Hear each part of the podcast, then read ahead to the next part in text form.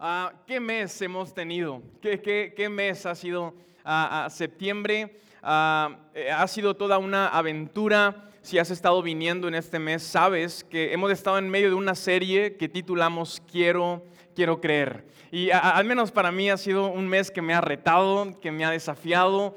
Y, sabes, ha sido un privilegio para mí poder estar juntos en, en, estas, durante estas cuatro semanas. Y, sabes, me encantó lo que empezamos viendo. ¿Recuerdas eh, eh, ese primer domingo? Arrancamos viendo que es necesario romper con la familiaridad. ¿Te acuerdas de eso? Y es necesario llenarnos de asombro, llenarnos de expectativa. Luego, el segundo domingo hablamos acerca de que es necesario estar ¿qué? preparados.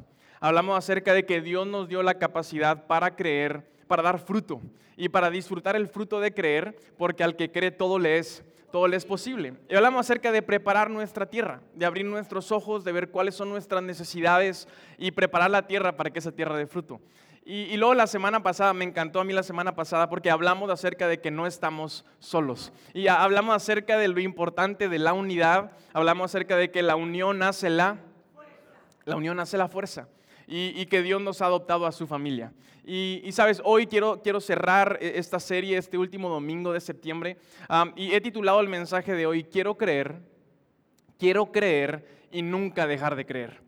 Quiero creer y nunca dejar de creer. Quiero creer y hacer el compromiso de nunca dejar, dejar de creer. Entonces, ¿estamos listos para el día de hoy? ¿Estamos listos para cerrar esta serie? Y, y mira, una, una realidad, una posibilidad es que a lo mejor has estado con nosotros eh, eh, estas semanas, has estado viniendo en esta serie. A lo mejor hoy es tu primera vez, es la primera vez que vienes. Y, cuando escuchas acerca de creer, a lo mejor para ti, al, día de hoy, ese sigue, sigue siendo un tema complicado.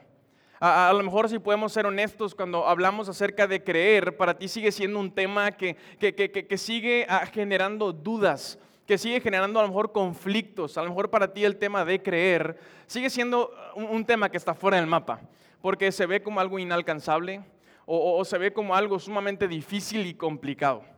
Y, y sabes, yo quiero decirte dos cosas ah, e, el día de hoy. Y, y, lo primero es que si ese eres tú esta mañana, si ese eres tú el día de hoy, quiero decirte, número uno, que no estás solo. Quiero decirte que no estás solo quiero decirte que aliento no, no, no, no, se trata de venir sin preguntas y con todas las respuestas. A, veces la realidad es que llegamos con, con, más preguntas que respuestas. ¿Alguien sabe de lo que estoy hablando? Y, yo quiero decirte que no estás solo. Y que aliento no se trata de aparentar que todos tenemos las respuestas a las preguntas. Y, y, que no tienes que caminar ese camino, no, no, no, tienes que atravesar eso solo, queremos hacerlo contigo. Y, y número dos, quiero decirte que, que, hoy no quiero cerrar esta serie sin antes poder abordar una vez más este tema, porque la realidad es que creer a veces sí es, es complicado. Y antes de continuar y cerrar, Eugenio va a estar hablándonos esta mañana acerca de, de, de, este tema y de estos puntos que acabo de mencionarte. Así es, vamos a, a hablar un poco acerca de esto porque eh, cuando estaba platicando con Mau esta semana y escuchaba, quiero creer y nunca dejar de creer y, y pero es difícil creer, me sentí identificado con, con, con esa parte de, su mensaje. Y, y, recuerdo hace unos años estar eh, diciéndome a mí mismo, no estoy seguro de poder creer en Dios. Y, y una pregunta que me hacía constantemente y, durante un buen tiempo fue, ¿por qué Dios lo haría tan difícil el creer en Él? Y, cuando, por lo general, cuando decimos que no podemos creer o, o no creemos, eh, es porque no podemos creer en Dios y no podemos creer en los milagros y no podemos creer en Jesús y, no podemos creer en la obra central de su vida que fue la resurrección. Y argumentamos que no podemos creer porque no tenemos la evidencia suficiente para poder creer. Ahora, hoy no voy a hablar acerca de, lo que podríamos considerar evidencia para creer en Jesús o, o algo por el estilo. El día de hoy quiero enfocarme en que sí es difícil creer. Y, me sorprende cómo Jesús, en, este momento, podríamos decir, más importante de su vida, Jesús es crucificado, Jesús muere, pero Jesús resucita. O sea, creo que eso es algo que no se ve todos los días, que alguien resucite. Y él, en ese momento más importante, Jesús no empieza a hacer apariciones super públicas llamando toda la atención. ¿verdad? Jesús no va con la sinagoga, con los religiosos y los fariseos que lo crucificaron para decirles, ¿quién está vivo ahora? Jesús no va con Poncio Pilato a su palacio para decirle, me preguntabas quién era el rey, pues quién es el rey ahora. No, Jesús, no, esa no es la estrategia de Jesús. Y, y quizás mientras que nosotros esperaríamos que para poder creer Jesús hubiera hecho una rueda de prensa donde llamara a los medios para que pudiera quedar documentado que Él resucitó y toda la gente pudiera creer, esa simplemente no es la estrategia de Jesús. Más bien Jesús comienza a aparecer poco a poco a, pocas personas, como esos, a ese par de hombres que se encontró en el camino, o a algunos de sus discípulos a puerta cerrada. Y no podemos creer porque no tenemos la evidencia y demandamos evidencia para poder creer. Y como dijo Mau, algo que, quiero resaltar es que no estás solo y no eres el primero en decir estas palabras, no puedo creer. Hubo un hombre llamado Tomás que encontramos en la Biblia. Y Tomás fue este hombre, uno de los doce discípulos que caminó junto con Jesús durante tres años. ¿Te imaginas eso? Tres años caminando con Jesús, viéndolo hacer milagros, pero Tomás llegó a este punto en donde dijo, no puedo creer. Y el día de hoy quiero que hablemos de dos pequeñas historias. Una de ellas es cuando está un grupo de discípulos de Jesús y, Jesús es crucificado, Jesús muere, Jesús resucita y Jesús aparece a ese grupo de discípulos. Ahora Tomás no estaba en ese pequeño grupo de discípulos y, y Jesús aparece a ese grupo de discípulos y, y, les dice unas palabras, las cuales ahorita vamos a profundizar un poco. Pero la segunda historia es que este grupo de discípulos que, que vieron a Jesús llegar van con Tomás y le dicen, Tomás, ¿qué crees? Vimos a Jesús. ¿Y qué crees? Jesús resucitó. ¿Y qué crees? Jesús está vivo. Y, Tomás, como un buen escéptico, Tomás dice, a menos que mis ojos vean los huecos de sus manos, y a menos de que mis manos toquen las heridas y la herida de su costado, yo no voy a creer. Y quizás nuestro pensamiento el día de hoy es como el de Tomás, en el que no podemos creer. Ahora, aquí encontramos o, puede encontrar una pequeña contradicción. Porque por un lado demandamos una evidencia pública, que Jesús haga apariciones públicas, que, que, Jesús vaya al municipio y le entreguen las llaves de la ciudad para comprobar que Jesús está vivo. Espero que no se ofendan los seguidores políticos de esa política, que no sé cómo se le ocurrió hacer eso. Chistes de señores, perdón. Y, y demandamos una aparición pública, pero al igual que Tomás, exigimos una experiencia personal. Y a menos que mis ojos lo vean y a menos que mis manos lo toquen, no voy a creer. Esta segunda historia continúa y ocho días después de que Tomás tuvo esta conversación con los discípulos, al menos, al menos Tomás sabía algo y, y como lo vimos la semana pasada, Tomás sabía que no estaba diseñado para hacer la vida solo, Tomás estaba con el resto de los discípulos. Y quizás Tomás no podía creer en Jesús, pero Tomás estaba acompañado de los discípulos. Y en ese momento en que Tomás está siendo acompañado con los discípulos, ocho días después de decir que no puede creer, aparece Jesús. Y aparece Jesús como si hubiera escuchado esa conversación que tuvieron Tomás y los discípulos. Y, y Jesús llega y le dice, Tomás, ve los huecos de mis manos y pon tus dedos en las heridas de mi costado. Y no seas, no seas incrédulo, Tomás, sino cree en mí. Y, Tomás acepta y, Tomás finalmente cree en Jesús y, lo hace esta declaración en donde, en donde le dice, oh Señor mío y Dios mío. Pero Jesús cierra con estas palabras y le dice, porque me viste, Tomás, creíste. Pero bienaventurados aquellos que no me vieron y creyeron. Y, quiero enfocarme un poco en esas palabras de Jesús. Bienaventurados los que no me vieron y creyeron. Al igual que Tomás, podríamos creer que necesitamos más evidencia para poder creer. Pero nunca va a haber evidencia suficiente para hacernos creer. Tres años caminando con Jesús y viendo sus milagros no fueron suficientes para hacerlo creer, porque nunca habrá suficiente evidencia para hacernos creer. Creemos que cuando alguien nos demuestre algo y nos pruebe algo, vamos a actuar de manera racional conforme a esa información y, vamos a abrazar la evidencia. Pero si la evidencia realmente cambiara vidas, nadie fumaría en esta tierra.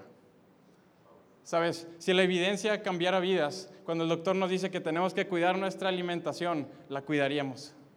Y todos tendríamos dietas estrictas porque está comprobado que si no lo hacemos algo va a pasar. La evidencia no transforma vidas porque cuando el doctor nos dice que tenemos que tener vidas activas, todos tendríamos una rutina o algún tipo de actividad física porque el doctor nos dijo y científicamente está comprobado que si no lo hacemos algo malo nos va a ocurrir. Cuando el dentista nos dice que lavemos nuestros dientes y los cuidemos, los cepillaríamos y los enjuagaríamos y pondríamos hilo dental todos los días, pero, pero ese no es el caso. Porque un montón de hechos o de datos pueden llenar nuestra mente, pero nunca cambiarán nuestra vida. El ser humano no es una máquina y para bien o para mal, tener más información y más evidencia difícilmente impactará nuestra vida como nosotros lo esperamos. Es difícil creer, sí, porque nunca habrá evidencia suficiente que transforme nuestra vida, porque por lo general no lo hace. ¿Y, y por qué es tan difícil creer? Sabes, seguir a Dios no solamente se trata de creer, no solo se trata que seamos un grupo de creyentes que nos juntamos a creer, creer se trata de crecer. Para no dejar de creer, para creer y no dejar de creer es necesario crecer. El primer propósito que Dios nos ha dado a cada uno de nosotros es amar a Dios. Jesús lo puso en estas palabras, amen a Dios con todo su corazón, con toda su alma y con toda su mente. Y para amar a Dios, primeramente tenemos que creer en Él. Y para creer en Él necesitamos tener fe. Y se necesita fe para creer y amar al Dios que es invisible. Sí, así, así, sí se necesita fe. Durante mucho tiempo me hice esta pregunta, ¿por qué será o por qué Dios habrá hecho tan difícil creer en Él y hacer necesaria la fe en esta ecuación? ¿Por qué no simplemente aparecerse un día y resolver la pregunta? Y la respuesta es que no se trata solo de creer, se trata de crecer. Y voy a explicar esto un poco. El primer propósito que Dios nos da es amarlo a Él, pero el segundo propósito que Él nos da es amarás a tu prójimo como a ti mismo. Sabes, sí se necesita fe para amar a Dios, pero se necesita mucha más fe para amar al prójimo cuando vemos lo milagroso de la vida, cuando vemos el, hecho de que no somos máquinas y tenemos una conciencia y podemos tomar decisiones y vemos la grandeza de la creación y, la belleza de nuestro universo, es, es fácil creer en Dios. Pero cuando vemos la mentira, cuando vemos el engaño, cuando vemos la infidelidad, cuando vemos la apatía y la soberbia del ser humano, cuando experimentamos traición y abandono, entonces sí es muy difícil amar al prójimo. Sí puede llegar a ser difícil creer en Dios, pero eso solo te está preparando para el segundo escalón, que es amar al prójimo. Porque no solamente se trata de creer, se trata de crecer. Quiero regresarme un poco a esa primera historia en la que Jesús aparece a unos cuantos de sus discípulos. Y me encantan estos pasajes porque dice que, que Jesús sopló y luego de soplar Jesús dice, reciban al Espíritu Santo. Y, la primera vez lo leí y, qué extraño que Jesús decida soplar, ¿verdad? No, no se antoja oler el aliento de las demás personas y creo que menos hace dos mil años cuando la higiene bucal quizás no era como la de hoy en día. Pero Jesús sopla sobre de ellos. Y, y lo que llama mi atención es que esta palabra, Jesús sopla, es una palabra que se utiliza dos veces más en la escritura. La primera de ellas es en el libro de Génesis, cuando se está narrando la historia de la creación y dice que Dios tomó del polvo de la tierra y formó al hombre y sopló sobre de él y el hombre fue lleno de vida. La segunda ocasión donde aparece esta palabra es Ezequiel estando en un valle lleno de huesos, huesos secos. Dios aparece y dice, Ezequiel, ¿acaso es posible que estos huesos revivan? Y Ezequiel dice, no lo sé, Dios, solamente tú lo sabes. Y, dice la escritura que Dios sopló sobre los huesos secos y los huesos secos fueron llenos de vida. Y carne y piel cubrieron esos huesos y formaron un gran ejército. Cuando creemos en Dios, Cuando damos el paso de creer en Dios, Él, Él sopla sobre nosotros llenándonos de vida y, y nos hace poder recibir al Espíritu Santo. Sabes, el propósito de Dios es que podamos amarlo a Él, que podamos amar al prójimo y, y, el Espíritu dentro de nosotros, cuando somos llenos de vida, nos permite madurar nuestro carácter. Porque no solamente se trata de crecer, de creer, se trata de crecer. De manera paciente y despacio nuestra fe comienza a crecer poco a poco. Y podemos ir conociendo quién es Dios y qué es lo que Él hace en nuestras vidas de manera un tanto misteriosa, no está totalmente claro cómo, pero cuando estamos en una comunidad que refleja el amor de Dios, cuando estamos unidos juntos, todo comienza a hacer sentido. Y cuando comenzamos a creer, poco a poco el hombre de tierra comienza a ser lleno de vida. Y cuando comenzamos a creer, poco a poco los huesos secos comienzan a ser llenos de vida. Y poco a poco nuestro mundo comienza a cambiar.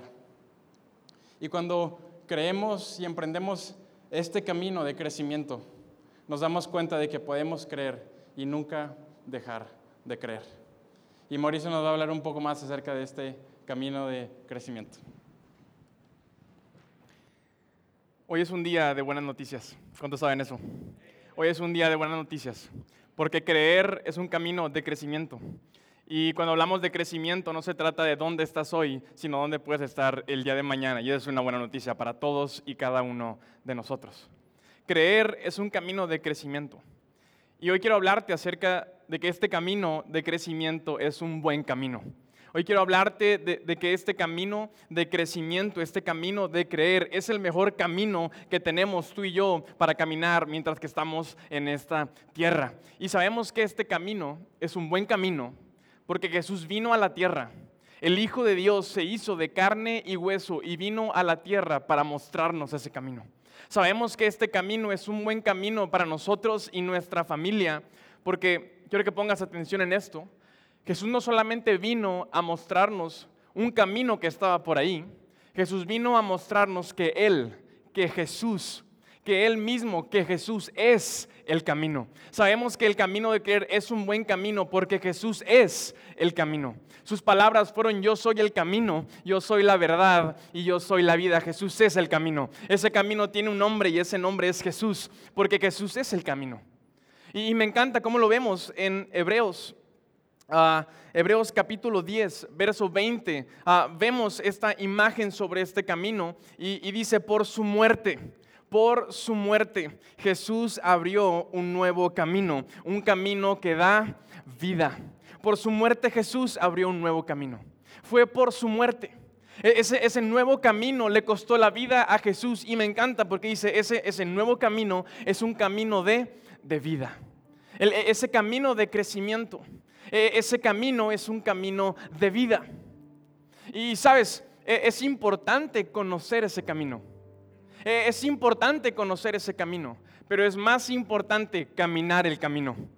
Sí, es importante conocerlo, pero es más importante caminar ese camino. ¿Alguien sabe lo que estoy hablando?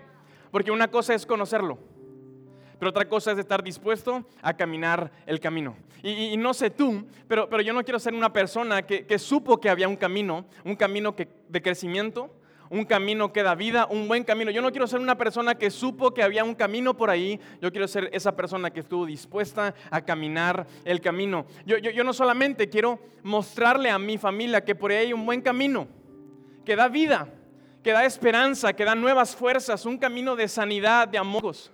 No solo sepan que un día su abuelo, que estaba medio loco, andaba caminando un buen camino. Quiero que mi legado, el legado para mis generaciones, sea yo enseñarlos, sea yo llevarlos, instruirlos, para que ellos también caminen el camino.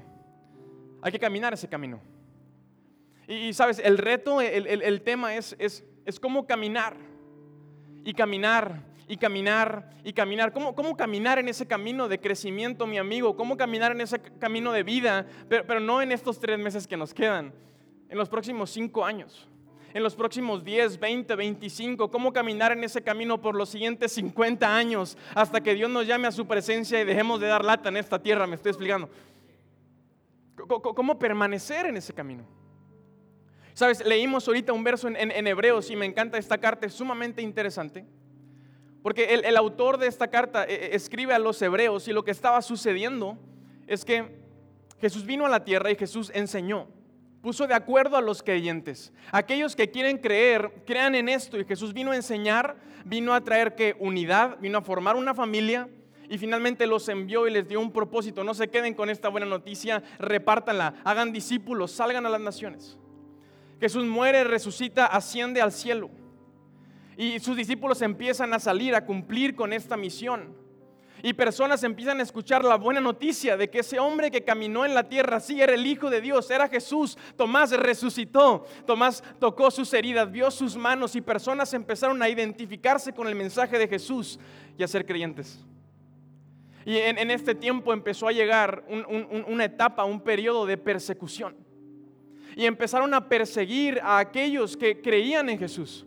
Aquellos que decidieron identificarse con Él, empezaron a perseguirlos empezaron a amenazarlos, su vida empezó a estar en riesgo. Hubo personas que, murieron, fueron asesinadas, las mataron por creer en Jesús.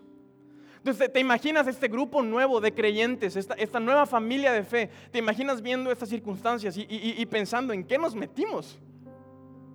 ¿En qué me metí? ¿Será que tomé la decisión correcta? ¿Será que creer en ese hombre llamado Jesús fue una buena decisión? Porque acabo de saber que a tal persona que creía en Jesús lo mataron. ¿Habremos cometido un error? ¿Será mejor regresar a como vivía antes? ¿Será mejor creer en lo que creía antes? ¿Será mejor ya abandonar este camino? Y el autor de Hebreos sabe que está pasando esto y les escribe esta carta para animarlos. Les escribe esta carta en medio de, todas estas circunstancias. Y vamos a leer en, en Hebreos, Hebreos 10, verso 36. Y el autor se dirige a este grupo de personas y me encanta, les dice, perseverar. ¿Cómo dice? Vamos, podemos hacerlo mejor esta mañana. ¿Cómo dice? Perseverar. Perseverar con paciencia es lo que ustedes necesitan ahora para seguir haciendo la voluntad de Dios. Entonces recibirán todo lo que Él ha prometido. Y me encanta esto, el autor de Hebreos le dice, quiero que sepan, a ustedes que han decidido creer, a ustedes que han decidido caminar ese camino, quiero que sepan que perseverar es parte del plan. Quiero que sepan que si ustedes quieren mantenerse, si quieren creer y nunca dejar de creer, quieres caminar ese camino de crecimiento, de vida, perseverar es parte del plan. Quiero que sepas, dice el autor, van a llegar adversidades, van a llegar dudas, cuestionamientos, van a llegar crisis, van a llegar problemas, pero que no te agarren por sorpresa, porque en este camino perseverar es parte del, plan. Perseveren.